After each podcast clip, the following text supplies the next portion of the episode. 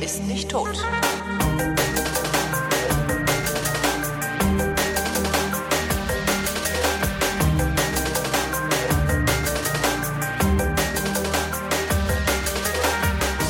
Diesmal rede ich mit Martin. Der Martin hat mir äh, Honig geschickt, was mich ein wenig verblüfft hat, weil normalerweise schicken mir Leute keinen Honig. Ähm, und hat gleichzeitig angeboten, dass ich ihn mal anrufen könnte und fragen könnte, warum er mir Honig schickt. Ja, und da habe ich gedacht, dann rufe ich mal einen Martin an. Hallo Martin. Hallo. Ähm, was machst du beruflich, Martin? Äh, ich bin selbstständig, mache so Hard-Software-Entwicklung, äh, so Embedded Elektronik. Und warum Also schickst du, mit Honig und Imkern überhaupt nichts zu tun, warum schickst du mir denn dann Honig? weil das mein Hobby ist. Äh, ja, ich habe vor fünf Jahren oder sowas äh, als komplettes Gegenteil zu meinem sonstlichen beruflichen Tun ähm, ja, mit diesem Hobby begonnen. Und ja, das ist die diesjährige Ernte, was ich dir geschickt habe. Die komplette Ernte? Nein, nee, nee, ein kleiner Teil davon. Ähm, ist das irgendwie so ein, also ich habe oft das Gefühl, dass so, so gerade so Softwareentwickler, also ich sag mal, über einen Kamm geschoren, geschoren oder geschert, na egal, äh, Nerds sich oft irgendwie so handwerkliches Zeugs als Ausgleichsbeschäftigung suchen. Ist das normal oder ist das gerade nur Zufall? Also Andreas Bog hat gerade angefangen, Bier zu brauen zum Beispiel. Äh, ich keine Ahnung, also ich kann es nicht, kann's nicht einschätzen. Für bei mir war es einfach, dass ich hatte schon mal während der Schulzeit gab so eine äh, Bienen AG. Da hatte ich schon mal ein bisschen so Kontakt mit der ganzen Thematik, fand es eigentlich immer schon ganz interessant. Und vor glaub, ja, sechs Jahre, fünf Jahre mittlerweile her, ähm, hat mich ein äh, guter Freund draufgebracht äh, bei so einem Kurs von der Universität in Hohenheim bei Stuttgart. Da gibt es so ein Bienenkunde-Institut. und die bieten das als an, so äh, Imker-Kurs, wo man das so von der Pike auf dann so übers Jahr hinweg in die Thematik reinkommt. Und das war so die, die Zündung, mich da mal wieder mit zu befassen. Und ja, ganz, ganz tolles Hobby. Vor allem, äh, gerade wenn man auch hier so ah, Internet und IT und alles so Technik und total vernetzt und so. Ja. Das ist halt eine komplette Gege, ist also ein kompletter Gegenpol. Äh, man sieht die Natur mit ganz anderer Auge, weil man sich halt einfach so an, ja, äh, einfach so an der Natur orientiert in, der, in dem Fall. Und das finde ich ganz toll und ja. Ähm, ich habe hab den erst gestern abgeholt, also das Paket ist dann irgendwie, äh, keiner war da, dann ist das irgendwie mal wieder so, wie das so mit Paketen ist. Ich mache den jetzt mal auf, ja? live Honig essen. Oh, wunderbar. Riecht wie Honig. ähm, du hast, du hast da so ein Mindesthaltbarkeitsdatum draufgeschrieben. Ähm, ich dachte, Honig hält sich ewig. Äh, Im Prinzip ja, äh, aber mal, es gibt da so einfach Verordnungen, die es trotzdem vorschreiben, irgendein Mindesthaltbarkeitsdatum anzugeben.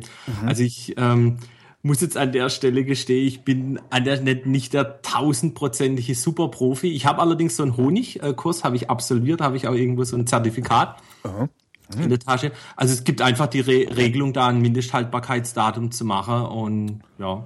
Verstehe. Ähm, wie, wer, ähm, äh, hm, lecker. We weißt du was von was für Pflanzen das ist? Weil es gibt ja immer mal so Lindenhonig und Tralala-Honig. Oder ist das einfach nur das, was die Bienen so gesammelt haben? Ja, also das jetzt, äh, es gibt Unterschiede. Also das hängt davon ab, äh, wie du deine Völker führst, beziehungsweise wo du die hinstellst, was es gibt. Und der Honig, den du jetzt hast, das ist die, die Frühjahrsblüte hier bei, bei uns, also so äh, Süddeutschland, so zwischen Karlsruhe und äh, Stuttgart. Und das ist einfach das, was da geblüht hat. Aber das Tolle und vor allem auch das Faszinierende ist immer wieder beim Thema Natur, ist, halt, ist jedes Mal anders das. Also so diesen, diesen Honig, wie man kennt, so aus dem Langnese-Glas, der Ja. immer gleich ist, den gibt's eigentlich nicht. Weil je nachdem, dieses Jahr war es bei uns ja so, da hat äh, während der Kirschblüte war total verregnetes Wetter. Da gibt's halt weniger Kirschblüte in diesem Honig drin, in dieser, in dieser, äh, in dieser Zeit, wo das reinfällt. Und deshalb ist ja jedes Mal anders das. Also dieses Jahr ist auch relativ äh, fest, also weil er einen sehr geringen Wassergehalt hat. Und ja, das macht's aber auch toll und spannend und die Leute, also die, ich sage jetzt mal Kunden oder Freunde, Bekannte, die ich mit dem Honig dann äh, da beliefer, äh, die wissen das auch zu schätzen, dass es halt wirklich genauso ist, wie es wie es eigentlich von der Natur kommt und das macht's eigentlich auch so spannend daran. Warum schreibst du dann keinen Jahrgang drauf? Du könntest also einen Jahrgangshonig machen, oder? Also ganz, ganz so stark ist nicht. Also äh, das ist jetzt einmal so diese Frühjahrsblüte, da sind schon immer die gleiche Pflanze drin, aber es gibt da immer eine Variationsbreite halt, also dass man, der ist nicht, nicht so einheitlich der Honig wie wie man sonst so kennt, weil die, ich denke, die Großbetriebe, die die mischen dann halt die einzelnen Honigs äh,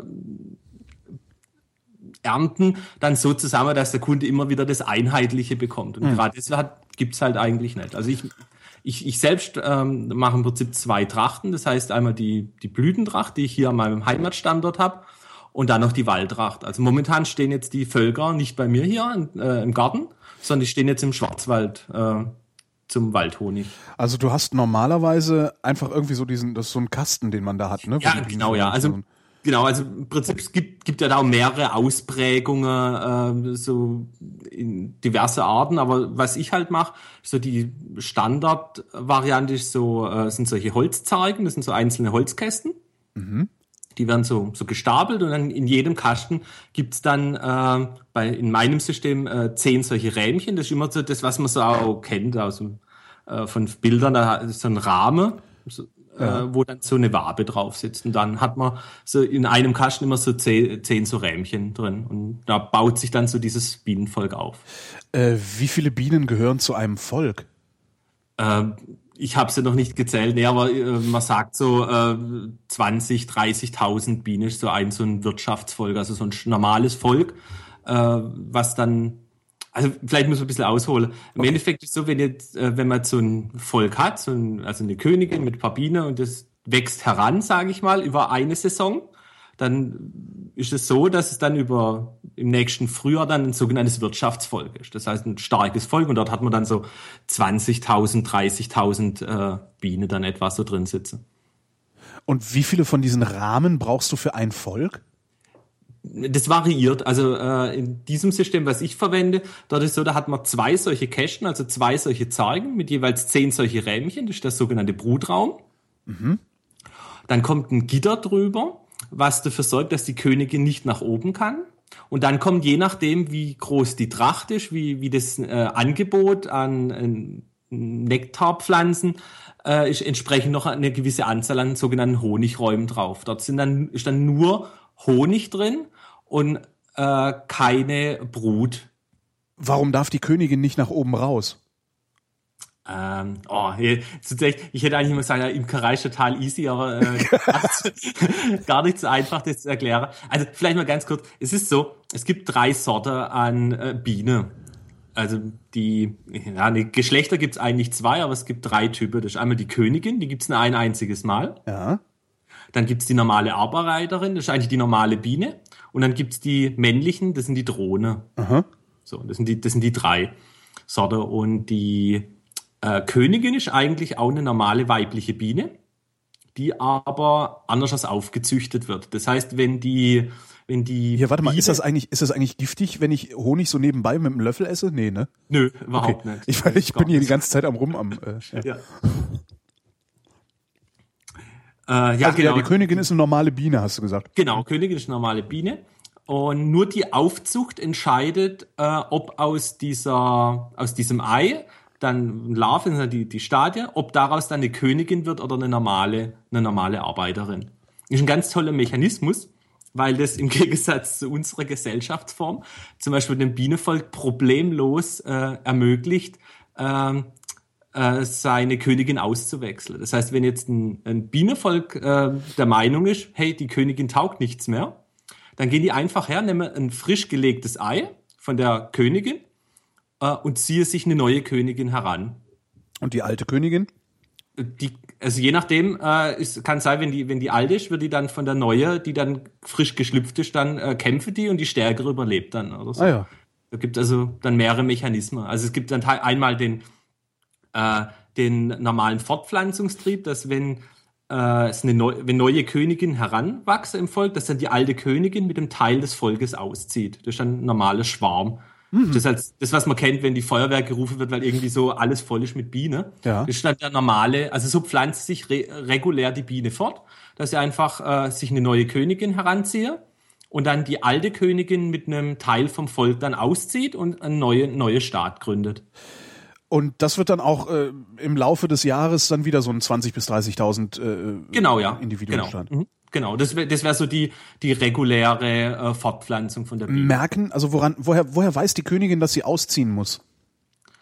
Oh, jetzt wird es e extrem biologisch. Ich, das sind einfach, ähm, wenn die, wenn der Kaste voll ist, wenn hm. die, die, die Jahreszeit, wenn einfach mehrere Faktoren. Das ist einfach der normale, ähm, ja, wann Menschen halt denken, es wird Zeit, sich fortzupflanzen, genauso ähm, ist es halt die, diese Variante.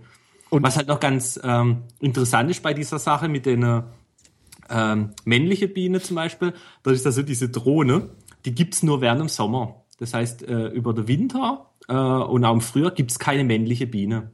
Weil das Kuriose ist eigentlich das, dass wenn eine Königin ein Ei legt, dann wird ein befruchtetes Ei wird zu einer weiblichen äh, Biene, also entweder wieder eine Arbeiterin oder eine Königin. Mhm. Und ein unbefruchtetes Ei wird ein männliches, ein männlicher, ein Drohnen. Und wer entscheidet darüber, ob befruchtet wird oder ob nicht? Die Königin beim Ei, bei der Eiablage. Ah. Also die Königin entscheidet, was sie jetzt legen will und deshalb entscheidet die Königin dann im Prinzip jetzt momentan, so in der aktuellen äh, Jahreszeit, entscheidet so, jetzt brauchen wir keine Drohne mehr, weil die, die Fortpflanzungszeit wird jetzt, nähert sich dem Ende. Das heißt, man braucht keine neue Drohne mehr, weil die ja nur zum Befruchten von anderen Königinnen gebraucht wäre und deshalb äh, legt jetzt die Königin keine äh, befruchteten Eier mehr. Äh, keine unbefruchteten Eier mhm. mehr, so rum. Deshalb gibt's keine Drohne mehr. Die werden dann jetzt dann im Herbst, werden die alle rausgeschmissen, weil so ein, ja, da gibt's die sogenannte Drohnenschlacht. Was? Der, ja, da wären alle oh, Männer Gott. wären aus dem Bienenstock äh, äh, geschmissen und ja, die Drohnen haben im Bienenvolk nur die ein, ein die einzige Aufgabe, ähm, Königinnen zu befruchten und das war's. Sonst haben sie keinerlei Funktion. Das ist eigentlich das, was sich Männer immer gewünscht haben, ne? Ja, wie man es natürlich sieht. Ansonsten ist die Königin auch die Drohne, also ja. Und äh, was, was heißt, die werden rausgeschmissen? Werden die, die werden physisch rausgeschmissen? Ja, oder? ja, klar. Die werden von den Weibern aus dem Stock gejagt und ja. Und was machen die dann, wenn die, wenn die draußen sind? Verenden die dann oder ja, fliegen ja. die so rum und gucken Nö, blöd? Ja, nee, die verenden dann und keine Ahnung. Ich habe sie nicht gefragt. Wovon leben Bienen eigentlich? Also wovon ernähren die sich? Von Honig? Nee, also Honig ist das Endprodukt dann. Also im Prinzip, was gesammelt wird, ist der Nektar Aha. von diverse äh, Blütepflanzen. Ähm, und aus dem Nektar wird dann quasi das eingelagerte Produkt, ist dann der Honig. Also normalerweise sammelt ja die Biene ähm, über den Sommer, Frühjahr, Sommer, den, den Nektar, macht daraus Honig, der so langlebig ist, weil das normalerweise ihr Wintervorrat ist. Aha. Und in dem Moment, wo mir Menschen den Bienen den Honig entnehmen, muss, muss ich äh, dementsprechend auch für Ersatz sorgen. Und das ist in dem Fall dann äh, Zuckerwasser oder Sirup, also einfach Zucker, damit die dann, also ich tausche im Endeffekt äh, den äh, Honig gegen billiges Zuckerwasser. Und damit kommen, ja, anscheinend sind die Bienen damit zufrieden, sonst würden sie sich ja äh, auf irgendeine Weise beschweren und sei es, indem sie nicht mehr wiederkommen. Ne? Ja. Ähm, wie viel, wie viel, wie, wie ist denn das Verhältnis äh, von, von ja, also wie viel mal mehr Honig kann eine Biene sammeln? Nee, Nektar. Wie viel mal mehr Nektar kann eine Biene sammeln, als sie während des Sammelns verbraucht? Ähm, kann, kann ich so schlecht sagen. Also, äh, es ist Oder anders, andersrum gefragt. Also ich, was ich sagen kann, ist folgendes. Es gibt, ähm, man kann ein Volk wiegen, wie, wie schwer das ist, wie, wie die Gewichtszunahme ist. Und dort kann man dann, weil das ist ein ständiger Prozess. Das ja. heißt, es kommt ja im Prinzip immer wieder Nektar rein, der wird verarbeitet. Äh, der Wassergehalt äh, von dem Nektar ist ja sehr hoch und der vom, äh, vom Honig dann nachher äh, sehr nieder, also irgendwie so 17 Prozent, 18 Prozent. Und da geht viel Masse verloren. Aber wenn man jetzt die, das Gewicht nimmt, dann sind so Pi mal Daumen so zwei Drittel etwa von dem, was ein Volk an Gewichtszunahme hat während der Tracht, schon nachher dann äh, das, was man dann Honig ernten kann. Also je nachdem. Wie erntest du den Honig eigentlich? Tropft der dann so unten raus und du fängst ihn in Wannen auf? Nee, gar nicht. Da gibt's so eine, eine sogenannte Honigschleuder. Ah, also, auch schon mal gehört das Wort, ja. Ja, ja, also äh, das sieht dann so aus, man hat ja diese Kästen. Und jetzt ist so, die Königin ist ja etwas größer. Mhm.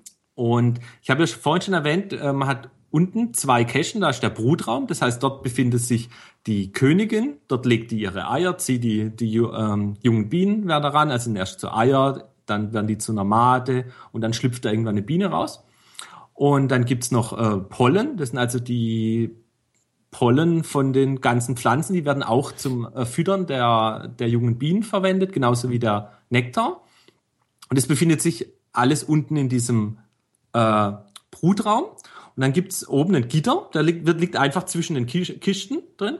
Und da die Königin und die Drohnen größer sind, passen die nicht durch das Gitter durch. Das heißt, ah. damit ist sichergestellt, dass im oberen Bereich, quasi das Lager, nur die Arbeiterinnen durchpassen. Und dann hat's im oberen Bereich, in diesem Honigraum, nur Honig drin. Das macht's einfach äh, einfacher, äh, den Honig dann nachher zu ernten. Mhm. Weil sonst wäre das äh, zwar schon auch im oberen Bereich, aber dann wäre das gemischt. Das heißt, man hätte so eine Wabe, wo dann äh, Brut und Pollen drin ist und auch, äh, und auch Nektar und das dann wieder zu trennen, macht es dann einfach schwieriger. Mhm. Und deshalb gibt es einfach dieser Honigraum. Und je nachdem, wie viel Tracht ist, äh, muss man diesen Honigraum dann auch variieren. Also die, die Völker, die jetzt im, im Schwarzwald stehen, dieses Jahr ist ein ganz schlechtes Waldhonigjahr. Dort ist ein so ein Honigraum drauf. Also im Prinzip dieser Kasten mit dem Bienenvolk besteht momentan aus drei solchen, drei Einzelteilen. Äh, zwei Brutraum mhm. und ein Honigraum. Da jetzt aber kein, äh, keine Waldtracht äh, dieses Jahr stattfindet. Warum nicht? Äh, das hängt einfach von der Witterung ab. So. Also äh, beim Waldhonig ist so, dass der Waldhonig kommt ja nicht von, da blüht ja nichts, sondern äh, der kommt von den Blattläusen. Aha diese, ähm, da gibt es solche Blattläuse, die sitzen auf den Tannen und die zapfen im Prinzip die Bäume an. Und der ähm, Zuckeranteil von dem ähm, Saft der Bäume, äh, den können die Läuse nicht verarbeiten. Ja. Und es gibt dann diesen, ähm, oh, ich begib mich hier auf ganz, auf ganz dünnes Eis. Ja, hier. egal. Äh, das gibt dann halt diesen, diesen äh, Honigtau. Ja. Ähm, das, das kennst du, wenn du mit deinem Auto irgendwo parkst und dann gibt's diese äh, kleinen klebrigen Punkte auf diese dem Auto. Diese Grütze auf dem Auto, ja. Genau, genau das ist's. Und die Bienen nehmen diese Tröpfchen von den Bäumen, die eigentlich von den Blattläusen kommen, und äh, verarbeiten den. Also die Bienen, die Bienen fressen die, das, die Exkremente der Blattläuse und kotzen das dann selber in Waben, damit wir es hinterher essen können. Genau. Äh, wie nett hat die Frau von diesem Einführungskurs damals erwähnt aber wenn Ihnen das äh, Drüsensekret von Kühen lieber ist, dann trinken Sie lieber Milch. Ja, stimmt, das passt. Ja, ja also äh, ja. Ähm, so und warum stehen die Bienen denn dann im Wald, wenn es dieses Jahr gar keinen Waldhonig gibt? Weil man das vorher nicht weiß. Weil so. wenn man das wüsste, dann wäre das eine ganz tolle Sache, aber das weiß man nicht. Und das ist eigentlich, würde ich mal behaupten, der Hauptgrund, warum so Waldhonig oder Tannehonig teurer ist als Blütehonig, mhm. weil den gibt's nicht jedes Jahr. Und dann aber ja. was passiert denn mit den armen Bienen? Du stellst sie jetzt in den Wald, dann gibt's keinen. Ach, also die haben schon ein bisschen was gefunden. So, äh, da gibt's ja dann auch noch äh, ab und zu mal irgendwo eine Linde oder dort mal noch irgendwie so äh, Brombeeren und Himbeeren und so weiter. Also die, die können jetzt so ihren Eigenbedarf decken, aber es ist nicht so, dass sie jetzt dort noch mal ein groß, äh, groß was sammeln können. Ja. Wie lange lässt du denn so ein Volk dann da im Wald stehen?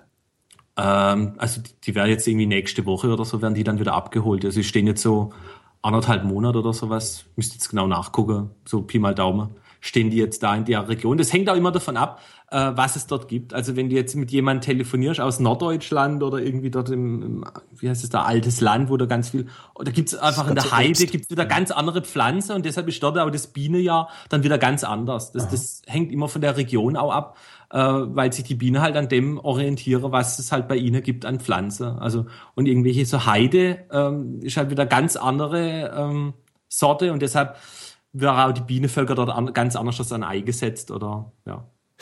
Macht ihr euch da auch so Unterschied untereinander Konkurrenz? Also könntest du jetzt auch sagen, ah, oh, ich habe jetzt mal Bock auf Heidehonig, ich fahre mal ins alte Land und dann stellst du da einfach mal deine Bienen hin? Ja, ja also im Prinzip, man muss jetzt hier ganz arg unterscheiden. Ich mache das ja nur als Hobby. Also ich habe ja da jetzt keine äh, wie heißt, Gewinnerzielungsabsicht. Ich mache das eigentlich als Spaß. Ja. Im Gegensatz zu manch anderen Hobbys ist so, dass man mit dem Honig wenigstens so die Gerätschaften refinanziert bekommt. Hm. Also es ist jetzt ein Hobby, was dann nicht noch zusätzlich Geld kostet aber ähm, ich mache das nur zum Spaß. Und ich bin hier halt in der glücklichen Lage, dass ich in einer Region sitze, wo es mit relativ wenig Fahrstrecke möglich ist, äh, dann sowas wie jetzt Wald und äh, Obstblüte äh, in, äh, abdecken zu können. So. Aber das ganz üblich, dass da Leute aus äh, Norddeutschland äh, mit einem LKW in eine Schwarzwald fahren, um dort dann äh, Waldhonig zu ernten, ja.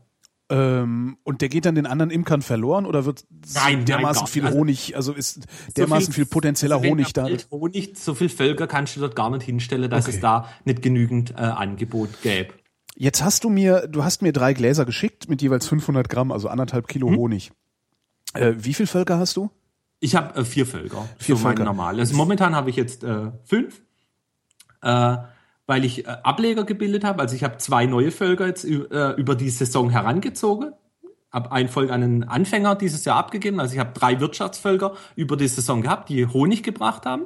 Und habe jetzt noch zwei neue Jungvölker. Und im Herbst kannst, entscheide ich dann, äh, welches von den Jungvölkern sich dann lohnt einzuwintern. Und da macht man halt einfach so ein bisschen, da entscheidet man dann, da gibt's mehrere Möglichkeiten, dass man die dann vereinigt äh, und dann die Königin, die nicht so gut ist dann oder die sich nicht so entwickelt hat, dann nicht weiterzuführen. So, so diverse Spielereien macht man da noch. Äh, Aber momentan habe ich fünf Völker. wie viel Honig produzieren die denn insgesamt? Also weil ich habe immer so, ich denke, wenn ich in den Supermarkt gucke, ne, äh, dann steht da alles voller Honig äh, in, in, in, in absurden Mengen und ich denke mir immer, das kann doch eigentlich gar nicht so. So viel Bienen gibt's doch im Leben nicht. Ja, also das ist schon erstaunlich. Also das ist auch ein, einer der Punkte, wo man wirklich echt Respekt bekommt vor so einem Tieren. Also da kommt schon ganz schön was zusammen. Also ich, ich mache das ja nicht wirklich hochprofessionell, aber ich bekomme mit meinen Bienenvölker, kann man so etwas so sagen, äh, das schwankt auch sehr, sehr stark, so 25 bis 30 Kilo äh, Blütehonig pro Volk. Krass. Also ich habe dieses Jahr so anderthalb Zentner Blütehonig. Großer Gott. Das, das ist aber wirklich richtig viel. Ähm, ja, ja. wie viele Völker, also wie, wie, wie macht das denn dann so eine Firma wie Langnese eigentlich? Haben die eigene Völker und eigene Imker oder äh, kaufen die ein von so Die, die Leuten wie kaufen das in groß. Ich kenne mich da jetzt nicht aus, wie das da im Business aussieht. Man muss da nur nur schauen, was da immer auf den Gläsern draufsteht. Irgendwie so äh, enthält Honig aus EU und nicht EU-Ländern. Ja. Äh, und da wird halt alle- alles zusammen. Die kaufen da, denke ich, im großen Stil auf. Da, ich denke, da muss man wirklich auch unter, unterscheiden zwischen so diesem Großindustrieprodukt und dem, was so ein regionaler Imker ähm, dann betreibt. Also ich denke, das ist ja schon noch ein großer Unterschied äh, zwischen so, ja, so wie bei ähm, in der Landwirtschaft auch, da gibt es einen riesen Unterschied, ob du jetzt irgendwie bei dem äh, Bauer um die Ecke die Gurke kaufst oder aus irgendeinem spanischen Gewächshaus oder so. Und genauso ist das dort, dort denke ich auch. Das heißt, der, der Supermarkt-Honig ist auch schlechterer Honig. Kann man überhaupt von Kann ich, kann ich nicht sagen. Also ich, ich, ich kann es nicht sagen. Ich kann halt nur sagen, wie ich meinen äh, Honig erzeuge und das ist halt im Prinzip so, wie ich ihn auch selber, selber äh, mag. Das heißt, ich habe äh, Beuten aus Holz. Ähm, Beuten? Also dieses, äh, diese Zargen, dieses Holz, das ist, äh, der Kasten. Das ist Der einfach Kasten, nur, okay. Einfach im Prinzip, das ist nur Holz, das ist einfach nur Holz, da ist nur außen mit Leinöl gestrichen, da ist im Prinzip innen drin unbehandeltes Holz, ganz normal. Dann gibt's noch, da kommen wir später, denke ich, auch noch drauf, mit dieser Varroa-Milbe, das ist ja immer diese Sache mit dem Behandler, das mache ich nur mit so organischer Säure, das heißt also, da kommt keine, ich sage jetzt mal, Chemie mit, mit ran. Und dann wird es geschleudert in dieser Zentrifuge und dann geht's durch ein Sieb, wird nochmal gerührt und dann kommt's in das Glas, genauso wie du es bei dir auf dem Tisch stehen hast. Fertig. Und da wird nichts, nichts weiter dran gemacht.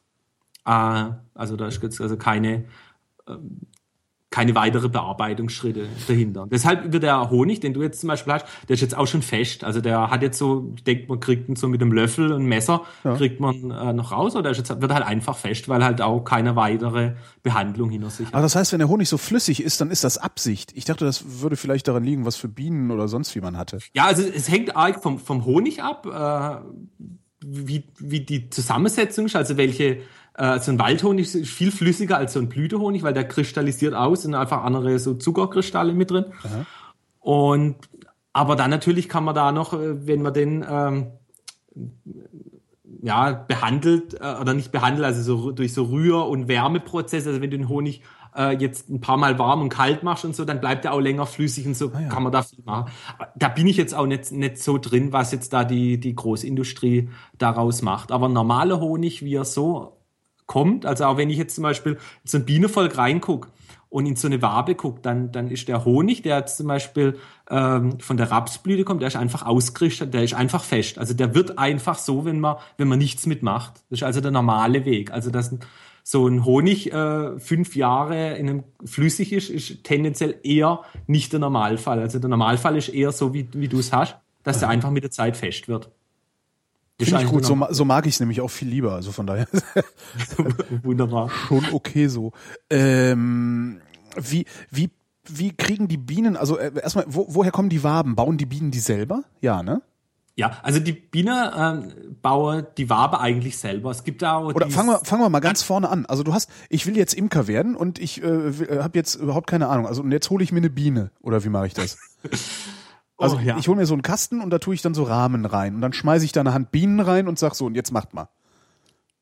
Im Prinzip ist es gar nicht so weit davon entfernt, von dem, äh, wie es wirklich ist. Äh, Äh, Im Endeffekt braucht man eine Königin ja. und ein paar Arbeiterinnen. Ein Paar heißt jetzt in Bienenanzahl. Im Prinzip reiche eigentlich ähm, ein, paar, ein paar Dutzend, sage ich mal, reicht im Prinzip schon aus. das kann man ja Äh, auf dem Balkon machen. Im Prinzip ja. Also Aha. es gibt, gibt ja auch äh, da so diver also was, was ich jetzt so mache, ist so die ähm, schwierig immer sagt jeder von sich die normale Imkerei, also mit diesen Magazinen. Es gibt da noch so andere äh, Bewegungen. Äh, da gibt es einmal diese Bienekiste. Ich bin da ein bisschen skeptisch dagegen, die das dann ähm, so ganz einfach äh, propagieren, dass man dort im Prinzip diese Rähmchen nicht hat, dass man weniger Material hat. Äh, das hat aber gerade was dann ähm, für die Völkerführung äh, ein paar deutliche Nachteile. Weil ähm, es ist nicht so, also man muss sich äh, von, davon trennen zu sagen, okay, ich, ich habe so eine Biene, ich stelle die auf meinen Balkon und die, und die macht alles. Äh, Das geht in der heutigen Zeit nicht mehr. Also du kannst nicht einfach so eine Biene äh, in den Kasten tun und, und die macht dann alles von alleine. Das macht sie im Prinzip zwar schon. Das Problem ist diese, äh, diese Milbe, die es bei uns gibt oder die es überall gibt. Das ist ja das, was man, was man immer in der Medien einmal so im Jahr Ja, Bienen äh, sterben. Genau, Bienensterben. Und da ist eigentlich der Hauptübeltäter diese, diese Varroa-Milbe. Ja. Äh, die kommt aus Asien und unsere europäische Biene, die hat keinen Abwehrmechanismus dagegen. Das heißt, die, wenn die, also diese Milbe sind immer, dri immer drin in jedem Bienenstock. Das ist per se auch nicht dramatisch. Nur äh, wenn es zu viele davon gibt, dann äh, können sich die Bienen nicht mehr normal entwickeln Aha. und dann verendet so ein Volk. Und deshalb muss je, jede, jedes Bienenvolk äh, muss, muss behandelt werden, äh, damit sie unterstützt sind, äh, gegen diese äh, Milbe vorzugehen. Also, Wie da- da behandelst du die denn? Sprühst du die mit irgendwas ein? Oder was macht ja, so ähnlich, also wird das verdunstet. Also Ah, ja. Gibt's mehrere Varianten. Also die Variante, die, die ich mache, das ist so eine Ameisensäure. Ist auch einfach nur die, die Säure von, wie es auch von der Ameise kommt, also Ameisensäure, und die wird dann verdunstet mit so einem Verdunster. Da gibt's so ein Dochtpapier und so einer, mit so einer Flasche und dann tropft es da raus und dann verdunstet es und da sterbe dann diese Milbe dadurch ab. Aha. Und ja, das muss man einfach machen. Also das, das gehört einfach dazu. Äh, weil sonst hat man das Problem, dass wenn so ein Bienenvolk an dieser Milbe eingeht, dann äh, kommen andere Bienen von anderen Bienenvölkern, äh, holen sich dann den Honig dort raus Ja. von diesem ähm, verendeten Volk und gleichzeitig auch die Milbe. Das, deshalb kann man nicht einfach hergehen und sagen, ja, ich stelle mir so ein paar Bienen ähm, auf den Balkon äh, und die mache dann, sondern man muss sich dann schon drum kümmern. Also äh, deshalb Weil im, Zweifels, Im Zweifelsfall sorge ich dann dafür, dass alle umliegenden Imker äh, Ja. kaputte Ja, Völker genau. haben. Ah, verstehe. genau. Äh, es ist auch so, dass äh, es da ähm, ein paar Regeln gibt. Also Bienenvölker sind auch, auch meldepflichtig. Ich weiß nicht, wie das jetzt von Bundesland zu Bundesland ähm, gehandhabt wird, aber im Endeffekt ist so, dass äh, hier in Baden-Württemberg jedes äh, Bienenvolk beim Veterinäramt gemeldet ist. Äh, es gibt da zum Beispiel auch noch so eine andere Krankheit, diese amerikanische Faulbrut. Und wenn dann zum Beispiel so eine äh, so diese Krankheit äh, ausbricht, dann wird ein, ein Wanderverbot, äh, also wird diese Region oder dieser Bereich, äh, in dem ist dann verboten, Bienenvölker woanders das hinzustellen, um das einzudämmen. Aha. Funktioniert das? Also wie weit fliegen denn so Bienen überhaupt? Ah, Das sind so drei, vier Kilometer so Flugradius. So. Aber es gibt auch, ich habe mal gelesen, so eine Bienenzeitschrift, äh, wo sie irgendwie auch zehn Kilometer so eine Biene weggetan haben und die hat dann wieder nach Hause gefunden. Aber so im, im Regelfall sagt man so drei, drei, vier Kilometer, so, so normaler Flugkreis. Ja, Das heißt, wenn ich irgendwo eine Biene sehe, kann ich davon ausgehen, dass ähm, was weiß ich, in drei, vier Kilometern Entfernung auch so ein ganzer Kasten steht. Mhm. Ja, durchaus, ja. Naja. Und gerade in der Großstädte, also gerade Berlin, also äh, die, die Großstädte sind durchaus attraktive äh, äh, Gebiete äh, für Imkerei. Also das liest man immer mehr. Also gerade äh, es gibt da so äh, Berlin summt irgendwie so so eine Aktion und äh, gerade die Lindenalleen und immer mehr, dass auch Großstädte viel Grün haben, ist eigentlich ganz toll, weil man im Gegensatz zu so intensiver Landwirtschaft äh, dort keine Spritzmittel hat und das der Biene natürlich sehr gut gefällt. Und teilweise so, äh, es so ist, dass in einer Großstadt der Honig äh, mindestens genauso gut, äh, wenn nicht sogar besser sein kann wie vom Land, weil es dort einfach keinerlei äh, Pestizide, äh, Insektizide Aha. gibt. Ja, also das ist ganz verblüffend. Du sagtest vorhin, äh, wenn dann, wenn dann der Herbst kommt, dann würdest du gucken, welches Volk du, wie, wie war das, einwinterst? Nee, überwinterst? Ja, genau. Also im Prinzip ist so, also ich kann jetzt erzählen, was ich jetzt die nächste Woche mache. Ja. Die Bienenvölker kommen dann aus dem Wald zurück. Dann stehen die hier wieder bei mir im Garten. Und dann schaue ich erstmal nach, wie viel Milbe dort fallen. Also einfach um diesen Befallsgrad äh, festzustellen. Wie kannst du das sehen? Da gibt's einfach unten so ein, äh, so ein Schieber, so ein Ach so, ähm, ja, okay, so Brett. Krümel. Krümelschublade, wie im Toaster. Genau. Ja, okay. Und dann drei Tage später zieht man die raus und dann kann man zählen, wie viel Milbe man klar. dort hat.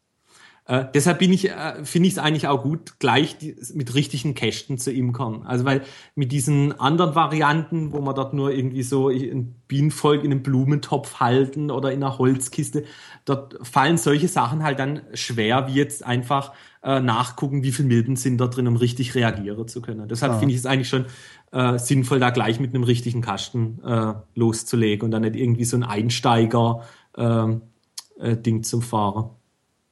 Ja, auf jeden Fall, ich gucke dann rein, wie viel, wie viel Milbe da drin sind.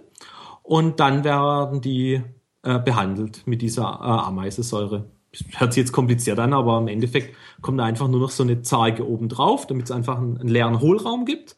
Und dann wird da diese so eine Flasche mit Ameisensäure reingestellt und die verdunstet dann. Äh, und das reicht dann, um diese Milben dann abzutöten. Das wird dann zweimal gemacht. Äh, und zwischendrin wird dann noch aufgefüttert. Das heißt, da kommt einfach so eine äh, Kunststoffbox äh, mit 20 Liter äh, Zuckerwasser, also Sirup rein. Und da Das hält, für wie lange hält das? 20 Liter? über den Winter. Über den Winter. Ja, die, die äh, tragen dann äh, den, den Sirup in, in die Waben ein, genauso wie den normalen Honig auch. Das heißt, der, äh, diese Waben von den Bienen, das sind diese kleinen sechseckigen, runden Löcher. Also in außen sind sie sechseckig, innen sind sie eigentlich eher rund als sechseckig. Äh, die sind sowohl zum Aufziehen von der Brut, zum Einlagern von Pollen und zum Einlagern von Honig. Ähm, die bestehen aus Wachs, ne? Das ist ja Genau. das, das, das, das oder der Wachs. Ach, interessant. Das. Das Wachs? Oder? Ich würde sagen, ich das, weiß gar nicht, ja. der oder das Bienenwachs, äh, wo man ja auch Kerzen draus macht. Äh, Mhm. Woraus machen die Bienen den, den Wachs? Das Wachs. Äh, ich glaube, den schwitze die auch aus. Also gibt es sowieso äh, Wachsdrüsen irgendwie so. Oh, Frage. Also da bin ich jetzt äh, zu wenig Biologe da jetzt im Detail. Aber die Biene äh, produzieren im Prinzip, äh, die arbeiten den Nektar zu Honig um. Ja. Die erzeugen selber den Wachs. Ich denke genauso wie eine Spinne ein Spinnennetz erzeugt, genauso erzeugt halt eine Biene dann auch Wachs. Und ja, und daraus bauen die ihr, ihr Nest. Und das können sie einmal selber machen. Also wenn du jetzt einfach nur einen Holzkasten nimmst, so eine Königin reintust mit, einer, mit ein paar Arbeiterinnen, dann wird sich daraus ein Volk entwickeln. Das heißt, die, die Biene baue diese Waben äh, und die Königin legt dort Eier rein, dort gibt's dann eine Made, die wird irgendwann verdeckelt und irgendwann schlüpft dann aus so einer, einer so einer Zelle schlüpft eine neue Biene raus. Das ist so der normale äh, Prozess. Und die Bienen bauen das komplett selbstständig. Äh, was jetzt der Imker macht mit diesem Magazin Imkern ist halt, dass man so einen Rahmen hat und dieser Rahmen, der hat äh, eine ganz dünne Ku äh, Wachsplatte drauf. Die hat schon so vorgeprägte äh, Struktur. Ah, und weil die Biologie es sich gerne einfach macht, Genau. also das Leben gerne den Weg des geringsten Widerstandes geht, pflocken die da einfach ihr Zeug drauf. Genau, also wenn die, Ja. die Biene machen aber äh, gar nicht so viel was anderes, also wenn du einfach nur ein Brett nimmst, dann baue die Biene dort auch genau solche, ähnlich wie diese Wabe, dort auch solche flache äh, Bretter ran, wo diese äh, Wabe drauf sind. Aha. Das ist auch der normale Weg. Dadurch, dass man die Rähmchen halt, hat man halt den großen Vorteil, dass man das Ganze äh, einfacher ähm, ja, kontrollieren kann. Und heutzutage muss man halt gerade wegen dieser Varroa-Milbe einfach, damit es einer Biene voll gut geht, einfach das äh, unterstützen und dafür ist es halt wirklich optimal, wenn man diese Rähmchen hat. Und diese Rähmchen ermöglichen es dann halt auch den Honig zu ernten, weil bei der Honigernte nimmt man dann die Rähmchen äh, mit dem Honig einfach raus aus dem Bienenvolk. Dann habe ich so eine Edelstahlschleuder, das ist einfach so eine runde Tonne, obendrauf Elektromotor und mhm. dann werden die Waben dort rein. Also erst werden sie entdeckelt, weil die Waben dann einfach auch mit Wachs abgeschlossen werden. Da ist eine ganz dünne Wachsschicht oben drüber ja. und da sind halt, in den Waben sind dann, ist dann der Honig drin. Und, und wie machst du die ab? Einfach so abstreichen? Einfach so eine Gabel, das ist so wie so eine Gabel, ganz viel kleine äh, Zinken. Aha. Und da fahrt man einmal so drüber und dann hat man äh, den, äh, diese Deckel, diese Wachsdeckel weg und dann hängt man den, das Rähmchen in diese Schleuder rein und die dreht sich dann und dann fließt der Honig unten raus. Aber sind da nicht auch die Maden drin? Nein, genau deshalb nicht, weil ähm, es ja dieses Absperrgitter gibt. Das heißt, in diesem Honigraum, das ist dieser obere Bereich, ah. dort ist halt äh, das Gitter dazwischen und die Königin, die ist größer als die normale Arbeiterin. Das okay, heißt, okay. die Königin kann nicht nach oben rein. Das heißt, oben hat man rein. Ähm, nur das Honiglager und das Kinderlager ist dann ein Stockwerk tiefer. Genau, ja. Ah ja. Ja, das ist im Prinzip diese Magazinimkerei dort macht. Und es gibt auch Leute, die sagen, ja, das ist wieder natürlich, wenn man da die Königin da von diesem Bereich fernhält. Äh, dann hat man aber genau diese Probleme, dass dann halt äh, man dann nur diese Wabe ernten kann, die auch, ähm, wo nicht bebrütet sind, also wo ja. keine drin sind. Und dann ist es eigentlich, ich finde es eigentlich so eine ganz ähm, saubere Sache an der Stelle. Ja, ich, man, man kann ja auch, also ich bin ja äh, eigentlich, also ich denke mal, dass, dass Bienen nicht wirklich ein Interesse formulieren können ähm, oder einen Willen formulieren können. Und von daher, glaube ich, kann man das auch ruhig mal bringen, die dann so voneinander zu trennen. Ja, nee, also die normale Arbeiterinnen äh, gehen ja da ganz normal äh, hoch und runter, wie es beliebt, bloß halt die Königin ja. bleibt dann halt unten. Also da, das, das jetzt irgendwie wieder natürlich, naja. Ähm, und dann hast du, dann hast du den Honig geschleudert und geerntet und dann füllst du den in Gläser ab und so. Und was machst du dann mit den Bienen? Nee, also die, die, die Biene, die sind ganz normal im Kasten. Also der Kasten, äh, das ist ja nur Zeit oben ein kleiner Teil, der weggenommen wird. Also der, der, der Brutraum, der ganze untere Teil bleibt ja alles ganz normal. Ja. Und die bekommen dann auch diese Waben dann wieder zurück, wenn der Honig raus ist und ärgern sich halt, dass sie jetzt äh, weniger äh, Honig haben, aber ansonsten läuft da alles wie, wie gehabt weiter. Merkt man das, dass sie sich ärgern? Also fängt das Summen dann an, lauter zu werden oder sowas? Ähm, ja, schon. Also, nee, eigentlich. Also ist jetzt nicht so, dass sie dann irgendwie kriegerisch werden und sagen, ja, Arschloch, gib mir den Honig wieder. Nee, also ich, ich würde mal behaupten, das hängt mehr von der Wetterlage ab äh, als, als von dem. Also an der Stelle, also generell ist so, äh, in der Imkerei, also das Hauptzüchtungsziel oder das Hauptziel, äh, Interesse an so einer Biene ist für uns eigentlich, oder so die Leute, die ich kenne, äh, eigentlich noch vor dem Honigertrag. Also wir wollen keine eigentlich nicht, nicht die Hochleistungsbiene, sondern eine sanftmütige Biene. Das heißt eine, die äh, von sich aus eher nicht äh, stechfreudig ist. Und das führt dann dazu, dass die Leute eigentlich tendenziell eher überrascht sind, ähm, dass ich da einfach so aufgehe, rangehe an so ein Bienenvolk und Deckel aufmache und da sind halt irgendwie 30.000 Bienen drin ja. und halt keinerlei äh, Schutz oder irgendwas habe. Ach, echt nicht? Ich, äh, ich dachte, ja. der Imker hat doch immer so einen Anzug an und eine Pfeife im Mund. Ja, schon, das gibt's und ich, ich habe das auch. Ich, ich habe das auch immer dabei.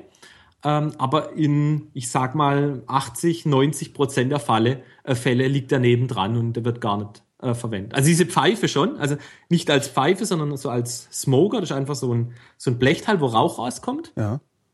Äh, da wird so ein kleiner Trick angewendet ähm, die Biene haben so einen eigenen Instinkt, der sagt, wenn der Wald brennt, würde das ja bedeuten, dass man den Stock verlassen muss, weil wenn Rauch ah. kommt, beginnt der Wald zu brennen.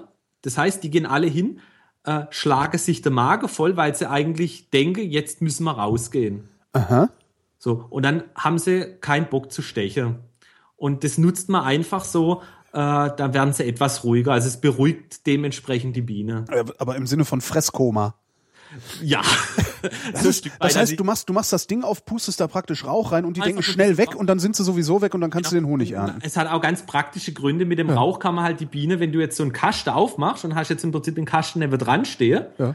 ähm, dann, dann willst du die Biene weghaben, damit du den Kasten wieder draufstellen musst, damit die nicht verdrückt werden. Und dann Ja. kann man mit dem Rauch kann man das einfach so ein bisschen lenken. Ach, sehr praktisch. Ja, ist einfach so, ohne deine Biene dann äh, was, was zu tun, kann man die einfach ein bisschen dirigieren und das beruhigt sie auch.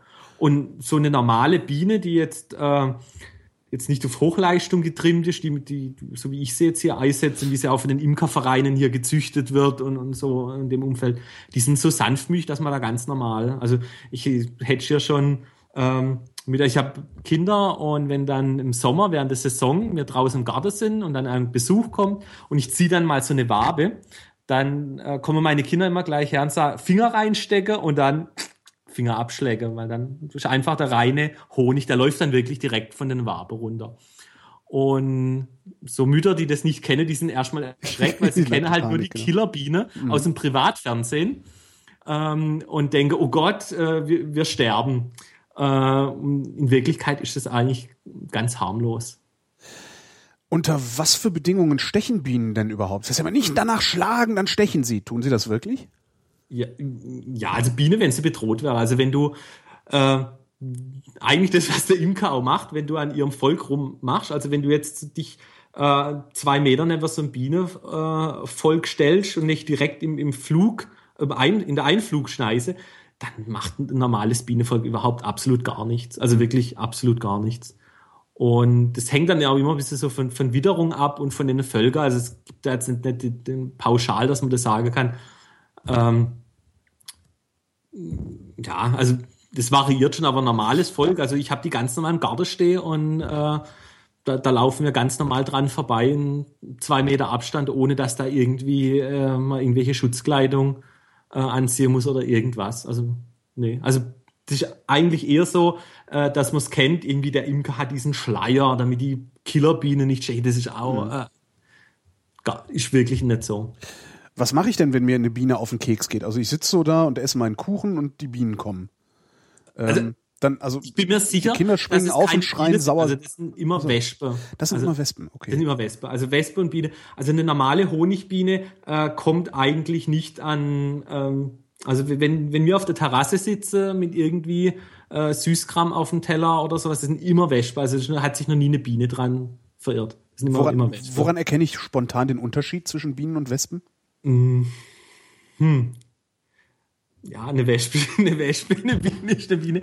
Ähm, ja, die sehen einfach anders aus. Ähm, eine Wespe hat mehr so, ich glaube, da hebt sich das Gelb-Schwarz, die Ringelungen äh, stärker ab und die haben auch eine andere Form. Also ähm, ich würde jetzt mal, äh, müsste man sich mal anschauen, aber ich glaube, so Wespen sind eher so, so, so länglicher, so schlanker, Bienen sind eher, eher gedrungener, so im direkten Vergleich. Aber ähm, schwierig jetzt zu sagen, ähm, an, was man es fällt. Die sehen einfach anders aus. Also mit ein bisschen Übung kann man sofort unterscheiden, was eine Biene und was eine Wespe ist. Ich habe mal gehört, dass die, dass die gar nicht auf irgendwas reagieren, äh, außer auf äh, CO2, glaube ich, war das.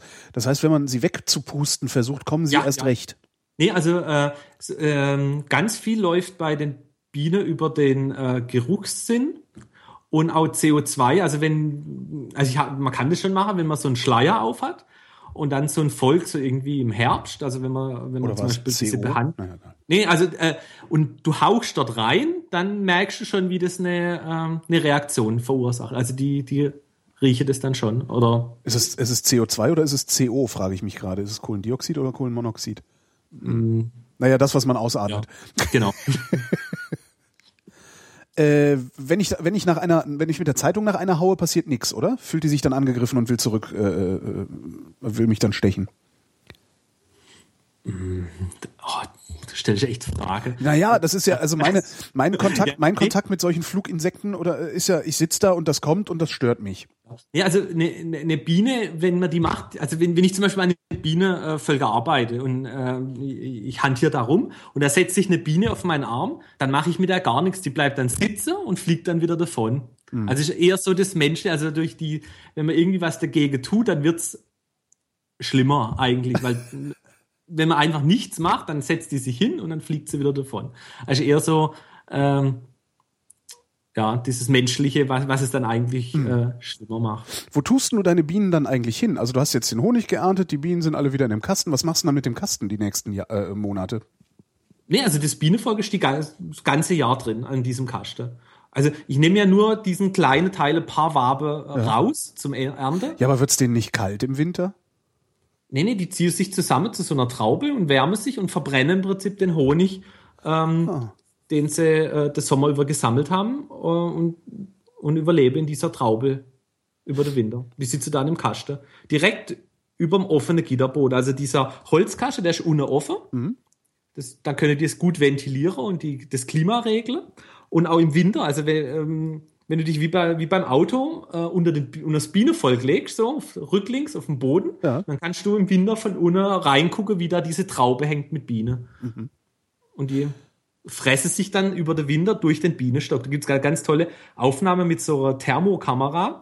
Da siehst du dann, wie diese Traube, die zusammengezogene Biene, also einfach ein Knäuel voll mit Bienen und die wechseln sich dann ab. Also die, die wärmen sich innen drin auf und dann gehen sie wieder an, an den äußeren Bereich.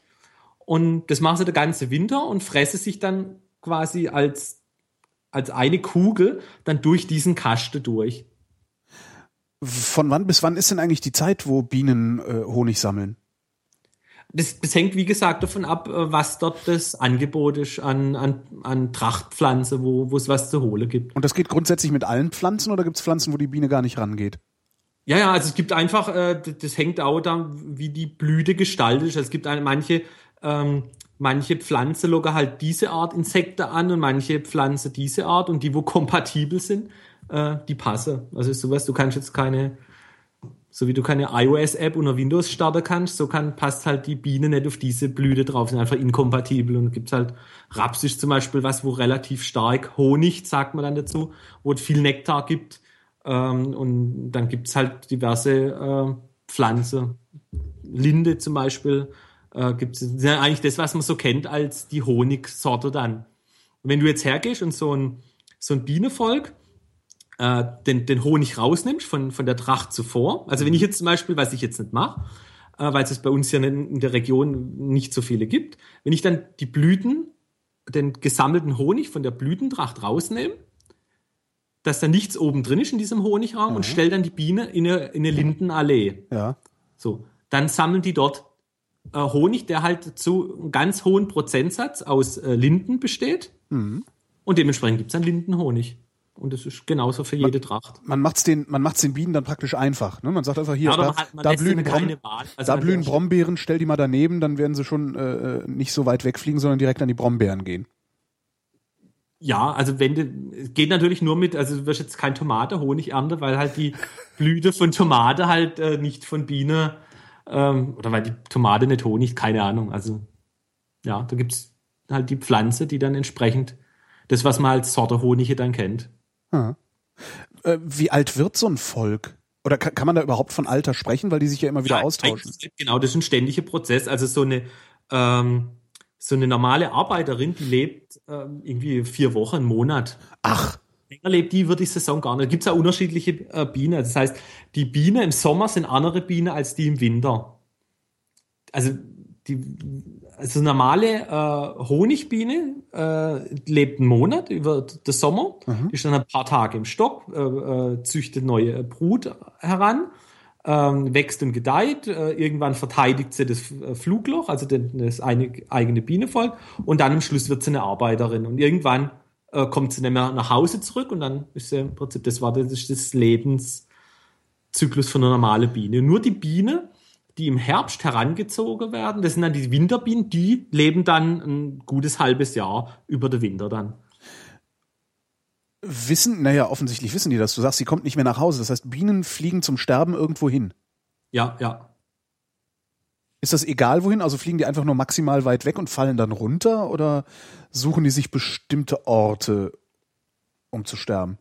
Nee, also ich weiß bloß, dass äh, Biene, das ist auch ein, ein, ein Schutzmechanismus von Bienenvolk, dass eine Biene, wenn sie krank wird und weiß, okay, äh, ihr Stündlein wird jetzt dann bald schlagen, dass sie dann das Bienenvolk verlasse, um dort im Prinzip irgendwelche Erreger, Keime und so weiter nicht im Bienenvolk zu haben. Also die, ist, also insgesamt ein wahnsinniges äh, Verflecht an, an äh, komplexe Abläufe, die diese Biene von sich aus machen. Also gerade diese äh, diese Sache, das, was ich vorhin schon erwähnt hatte mit dieser Königin, dass ein Bienenvolk selber entscheiden kann, wenn es unzufrieden, äh, unzufrieden ist mit seiner Königin. Aber wie sieht Zufriedenheit oder Unzufriedenheit aus? Die Biene ist ja, hatte ich ja eben schon es gesagt. werft einfach raus, also sie machen eine neue Königin. Nee, aber woran, woran merken die das? Also, weil es ist ja nicht so, dass sie jetzt da sitzen und, und diskutieren. Eier legt. Also wenn jetzt zum Beispiel eine Königin äh, sehr alt ist und nicht mehr ordentlich legt, dann weiß das Bienenvolk, wir brauchen zu unserem Weitererhalt äh, brauchen wir eine gesunde, starke Königin, die in der Lage ist, unseren, äh, er, unser Volk zu erhalten. Und wenn, das, wenn, das, wenn die Königin nicht mehr in der Lage ist, dann äh, wird die alte Regierung rausgeschmissen und eine neue herangeholt. Und ja. Das und heißt, das, das, das, gesamte, das gesamte Volk ist also auf irgendeine Art und Weise in der Lage, die ganze Zeit zu überwachen, ob es sich ja, selbst genau. hinreichend genau. erhält. Genau, also es ist so, diese Königin, die ähm, strömt so Pheromone aus. Ja. Und das Volk weiß immer, ob eine Königin da ist oder nicht. Wenn jetzt zum Beispiel eine Königin aus irgendeinem Grund, ähm, zum Beispiel wenn ich jetzt an das Bienenvolk gehe und ich drücke die aus Versehen zusammen, ja. dann merke ich das unter Umständen nicht einmal und dann gibt's keine Königin mehr. Mhm. So. Dann geht bereits nach ein paar Stunden, wisse die Biene, oh Mann, äh, wir haben, sind regierungslos, führerlos, es gibt keine Königin. Äh, dann gehen die her, nehmen ein frisches Ei, was die Königin noch gelegt hat vor ein, zwei Tagen und, und füttern dieses Ei oder diese Larve dann, die aus diesem Ei wächst, so heran, dass daraus eine neue Königin wird. Wie lange dauert das? Äh, eine Königin sind 16 Tage, ja. eine Arbeiterin 21 und Drohne 24. Und der Unterschied zwischen einer Königin und einer Arbeiterin ist nur die, die Aufzucht. Also das Volk entscheidet selber, ob aus diesem Ei, was da gelegt wurde, eine Königin wird oder eine normale Biene. Und die, die geschlüpfte Königin mit ihrer Pheromone, die unterdrückt dann die Eierstöcke in den Arbeiterinnen, äh, dass die keine Eier legen. Das heißt, die Bienen müssen dann aber doch irgendwoher auch wissen, dass es sich lohnt, genau diese Larve aufzuziehen als Königin? Oder ist das egal, designen die die in der Aufzucht? Also kommt immer eine sinnvolle oder eine produktive Königin dabei raus, wenn sie das machen? Hm, nee, nee, also gerade das Genmaterial äh, kennt niemand, also auch die Biene, aber die Biene, ähm, ja, also da gibt es sicherlich einen Mechanismus, dass da nur, also nur gesunde Eier, also was zu dem, dem Zeitpunkt äh, sinnvoll ist. Und das sind dann auch immer mehrere. Also wenn zum Beispiel so äh, die Bienen, die sind da an der Stelle einfach komplett redundant. Das heißt, wenn die hergehen und sagen, wir haben keine Königin, dann setzen die dann alles auf eine Karte und züchtet sich eine neue, sondern die züchtet sich mehrere heran. Und wenn dann eine nicht schlüpft oder irgendwas anderes, dann haben die immer mehrere. Mhm. Und da schlüpfen dann mehrere Königinnen ähm, und eine wird dann die stärkste oder die am frühesten schlüpft. Das ist dann so, wenn jetzt die, äh, also wie, wieder gesetzten Falles, die Königin geht verloren. Das Bienenvolk ist sogenannt weisellos, also die Königin ist das Weisel, so nennt man das. Dann gehen die ran, züchten sich eine Handvoll, 10, 20 äh, Königinnen heran. Und die erste, wo schlüpft, ist dementsprechend auch die, die mit dem jüngsten Ei. Das heißt, die hat am meisten königliche Pflege erfahren, sage ich jetzt mal. Aha. Und die ist dann in der Lage, dann die anderen äh, Königinnen dann ähm, auszufressen. Äh, und da setzt sich dann im Prinzip die Stärkere durch. Und das die wird dann ausfressen. die neue. Äh, die geht dann ran, weil die anderen sind dann noch nicht geschlüpft und fresst die dann raus aus der Zelle. Aha, das sind Kannibalen? Ähm, oh, frag mich nicht, was die. Naja, ist nee, ja. Also das ist eigentlich eher nur so dieser Durchsetzungsprozess, wie ja. sich halt äh, die und daraus entsteht dann eine Königin die bleibt dann noch so eine Woche äh, im Stock drin. Aha. Und dann macht sie diesen Hochzeitsflug. Das heißt, die Königin verlässt äh, dann das Bienenvolk, ähm, geht zu so einem sogenannten Drohnesammelplatz, wird dann von irgendwie 10, 20, 30 Drohnen gepimpert, Aha. fliegt wieder zurück und legt dann der Rest ihres Lebens Eier in diesem Bienenvolk. Also Königin ist an der Stelle nicht unbedingt ein, ein toller Job. Ja, ist ein Scheißjob. Ja. Und Drohne, äh, die sterben äh, bei direkt bei der Begattung. Ach. Also du als Thron hast du die Wahl entweder einmal eine Königin äh, in deinem Leben oder äh, irgendwann von deiner äh, von den Schwester Arbeiterinnen rausgeschmissen, rausgeschmissen zu werden. ja. ja. Das ist ja auch irgendwie uncool. Ja. Äh, dieser Drohnen, wie war das? Also der Hochze sie macht den Hochzeitsflug zum Drohnensammelplatz, hieß es? Ja, da gibt's. Ähm, wo die, ist die der Platz? sammeln sich. Äh, ich glaube, das weiß man auch nicht wirklich. Ähm, die die schaffen es sich zu treffen. Also da ähm, ist so: äh, Die Königin äh, fliegt durch die Gegend und dann an diesem Drohnensammelplatz wird die von mehreren Drohnen begattet. Das Aha. heißt also, da, die wird im Flug kommen da denn äh, so eine Latte an Drohnen, die stelle sich da eine Reihe auf und dann darf jede mal. Äh, das ist ja das Lustige, dass die dementsprechend das Genmaterial ist ja dann immer so, dass eine Königin die Eier legt, aber mit äh, Spermien und dementsprechend mit dem Genmaterial von unterschiedlichen Drohnen. Das heißt, die Bienen im Bienenstock sind Halbschwestern. Weil ja das, weil die unterschiedliche ja. Väter haben. Aber das hält gleichzeitig auch den Genpool frisch, ne? Ja, genau. Also es gibt, ich, ich habe es mal gelesen, also ich finde es auch immer ganz spannend, äh, wo sie, so Forscher das absichtlich gemacht haben, dass die Königin wirklich nur mit einer äh, mit, mit dem Material von einem Drohnen begattet sind und das sind durchweg dann schlechtere Bienenvölker. Die, die entwickeln sich schlechter und die haben also nicht die Eigenschaften, also das hält im Prinzip den Genpool im Prinzip an der Stelle frisch. Wie viel Zeit verbringst du eigentlich mit deinen Völkern? Also wirklich ist nur Hobby. Also naja klar, ja, aber Hobby, Hobby kann auch sein, dass man jeden Tag äh, äh sieben nee, Stunden nee, im Keller nee, ist. Ne? Nee, gar nicht, gar nicht. Also im Prinzip gibt's so während der, während der Schwarmzeit, da, da guckt man dann so einmal, einmal die Woche ran, äh, rein und äh, wenn man jetzt nicht will, dass die Königin abschwärmt, weil ähm, dieser Fortpflanzungstrieb ist ja genau das, dass sich ein Volk neue Königin heranzieht und dann zieht es aus. Und gerade während so einer Tracht will man das eigentlich ja nicht haben, dass sich die Königin, äh, die alte Königin äh, verpisst aus dem Stock und dann auch noch viel Honig mitnimmt und eine äh, gute Arbeiterin. Deshalb will man das nicht. Und dann kann man hergehen als Imker und kann diese äh, Zellen, wo die neuen Königinnen äh, drin wachsen, die kann man einfach wegmachen. Die werden einfach so abgekratzt, äh, damit das Volk nicht abschwärmen kann in dieser Phase, wenn man das nicht will. Aha. Äh, da kann man dann natürlich mehr oder weniger Zeit investieren, aber ansonsten ist jetzt kein Hobby, was jetzt, äh, was jetzt irgendwie arg viel anders wäre, als wenn ich jetzt irgendwie Mountainbike fahre wird oder sowas. Ähm, was machst du denn, also wenn, wenn, wenn die Königin jetzt abschwärmt, bist du in der Lage, die dann aufzufangen und zu sagen, nee, das Volk behalte ich?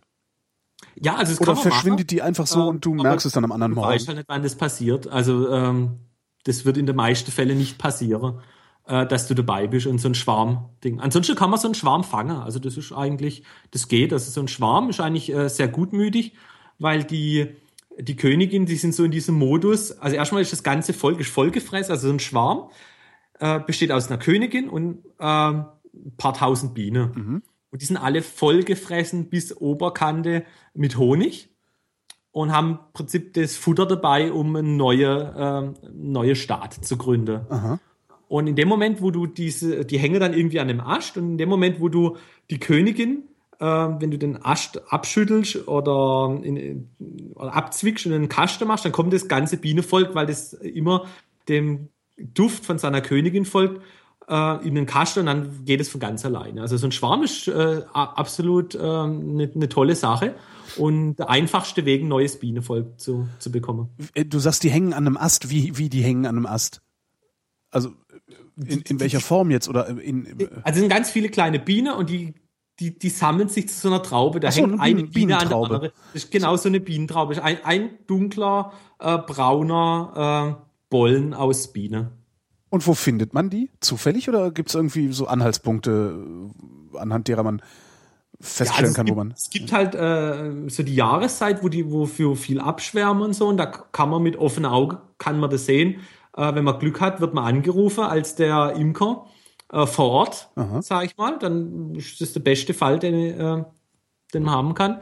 Es gibt da sogar äh, im BGB ein Paragraph, der es regelt, wie äh, wem so ein Bienenschwarm gehört, weil äh, irgendwie Bienen sind irgendwie per Definition wild, immer Wildtiere. Ja. Und in dem Moment, wo ein Schwarm dein Bienenvolk verlässt, also das Bienenvolk gehört mir, mhm. aber wenn der Schwarm rausgeht, und jemand, ein anderer Imker oder irgendjemand fängt diesen Schwarm, dann gehört er dem, der ihn fängt. Und es gibt auch ähm, ein Paragraph der Regel ist eine der wenigen Ausnahmen, wo du die Berechtigung hast, auf ein fremdes Grundstück zu gehen, um so einen äh, Schwarm einzufangen. Ah ja. Ja, da gibt's extra, es ist ganz lustig, so ein Paragraph aus ähm, Urzeiten noch im BGB, der regelt, wie die Rechtsansprüche von einem Bienenschwarm ähm, sind. Also, ja, muss ja geregelt werden, da fällt ja. halt sowas Cooles wie Honig hinten bei raus, das ist ja schon ja. nicht schlecht. Äh, wo befindet sich in so einer Traube, die am Baum hängt, denn dann die Königin mittendrin? Ja, irgendwo mittendrin. Mhm. Ja. Entschuldigung, ich habe einen Mund voll. Ja. ähm, ähm, also ich sehe schon, ich, ich hatte dir, glaube ich, drei mhm. Gläser geschickt. Ja, eins ist äh, schon angebrochen. Ja, äh, ja, ursprünglich war mal angedacht für äh, den feinen mit dem feinen Herrn Seemark auch ein Glas? Der kann mich mal. das hat sich erledigt. Ja, nee, ich war, ich, nee, dem gebe ich auch Tim. Auch, je nachdem. Äh, Ach, stimmt, aber ich kann euch nochmal schicken, wenn er, wenn er mundet. Der ist super, ja. Also ich finde den super. Nein, aber ich dann Honig sozusagen. genau. Nein, aber ich kann den auch gerne verteilen. Haben wir irgendwas vergessen? Ja, wahrscheinlich, ne? Oh, es gibt ganz viel. Also ich, ja, also was ich halt wirklich jedem empfehlen will, der, der da einsteigen will, es gibt da ganz, also die Imkerschaft äh, ist total überaltert. Ach. Ja, ja, also diese, diese ganze äh, Imkervereine, ich glaube bei uns in diesem Verein, da gibt's irgendwie Altersdurchschnitt ist irgendwie so bei an die 60. Ach je. Äh, und die haben so die letzten Jahre das auch durchaus erkannt, dass es eigentlich schade ist, wenn dieses äh, ja, Wiese äh, verloren geht und es gibt immer, immer weniger äh, Bienenvölker. Und da gibt's also wirklich ganz viele so äh, Jungimker-Schulungen. Aber das ja. ist doch was, mit Verlaub, das ist doch auch was, wo, wo, wovon man durchaus auch einen Teil seines Einkommens bestreiten kann. Habe ich jetzt so das Gefühl, wenn du sagst, dass du irgendwie einen Zentner Honig da rauskriegst? Ja, wo, wobei, also ich, ja, es gibt auf jeden Fall, äh, äh, Berufsimker gibt's ganz normale Beruf, aber das ist halt ein, ein Beruf wie, ja, wie jeder andere auch und halt auch, wie in der Landwirtschaft auch, abhängig halt von Wind und Wetter. Mhm. Äh, von daher sicherlich kein einfacher äh, Beruf. Ähm, was es viel gibt in Deutschland, sind so Nebenerwerbsimker, wo halt dann äh, das dann schon ähm, professionell betreibe und das dann auch vermarkte und so. Ja, eben. Und was es halt dann auch gibt, ist so, sagen wir mal, die Liga, so Leute wie, wie ich, wo das halt wirklich als Hobby betreibe, wo dann irgendwie so zwei, drei, vier, fünf, sechs, sieben Bienenvölker haben äh, als Hobby, aber da verdienst kein Geld damit. Also es ist wirklich einfach äh, Hobby. Äh, ich mache das auch wirklich aus Spaß und der Honig ist eigentlich wirklich eine tolle Sache. Man hat eigene Honig äh, und so. Aber du, äh, wie viel Honig, pardon, wie viel Honig äh, verkonsumierst du denn da so pro Jahr? Ja, bei uns gibt's halt weniger, ähm, oh, sind einige, äh, einige Kilo, die wir selber so verbrauchen. Gibt's halt anstatt äh, Nutella gibt's dann halt äh, eigene Honig und Freunde, Bekannte, mh, mm, ja. Podcaster. Ja. ja, ja, da gibt's schon. Also ich versorge halt die Nachbarschaft äh, und, und so im, dann hat man so sein, sein kleine, sagen wir jetzt Kundekreis, wo halt die Leute kennen. Also meine, äh, meine Frau von DHL, die hier die Post bringt, äh, holt bei mir dann halt auch der Honig und so, mhm. weil man einfach sich kennt und so und das, ja.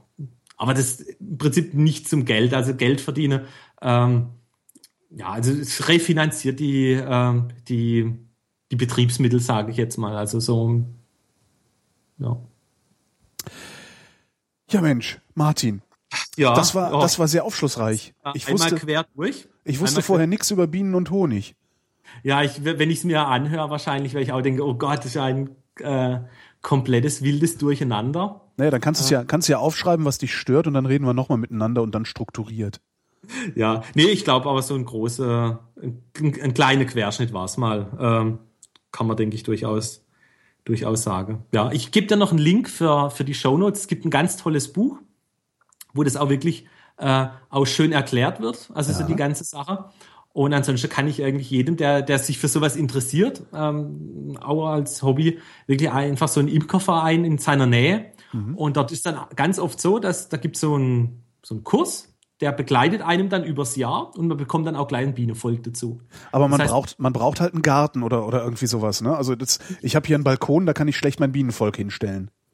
Ja, wobei es geht auf dem Balkon im Prinzip schon. Also es hängt immer von der von der räumlichen Gegebenheiten ab und wie auch, würde ich mal behaupten von der Nachbarschaft an der Stelle. Aber im Prinzip geht es auch, also auf dem Balkon. Also absolut. Du würdest dich wundern, wie viele Bienenvölker bei dir in der Gegend stehen, bin ich mir ziemlich sicher.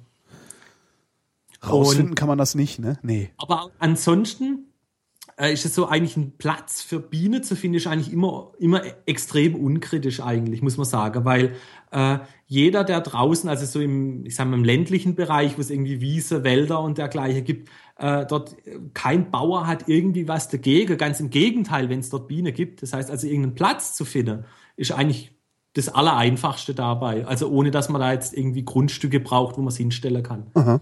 Also irgendwie, ähm, ich kenne viele Leute, die haben im Prinzip keinen Platz. Die wohnen in Mietwohnungen äh, irgendwo ähm, in der Stadt oder so. Die haben keinen, aber draußen halt haben sie eine Wiese, äh, wo das steht. Die gehört nicht ihnen, aber der Bauer sagt, ja, hier hat's einen Platz, stellt sie hin. Also das und ich kann das dann tatsächlich einfach vier, sechs, acht Wochen da stehen lassen und muss mich nicht drum kümmern. Ah, bei acht Wochen wird's kritisch. Also gerade äh, man muss schon ein bisschen, ein bisschen sich drum kümmern, sage ich mal. Es ist jetzt nicht so, dass man sagt, ich stelle das hin äh, und, und lass, überlass die dann sich selber. Aber ich muss da jetzt nicht jeden Tag oder jeden nicht, zweiten Tag nein, hin. Nee, nee, ich gehe ganz normal in Urlaub. Ich bin auch äh, jetzt, die, wo jetzt im Waldchen, da war ich jetzt seit irgendwie drei Wochen nicht. Also es ist jetzt nicht so, dass es jetzt, äh, es gibt da mal so ein paar heiße Phasen, wo man ein bisschen mehr machen muss. Mhm. Äh, dann im Herbst, wenn man die richtet dann zum Einwindern, wo man dann das behandelt und so muss man ein paar Mal mehr machen.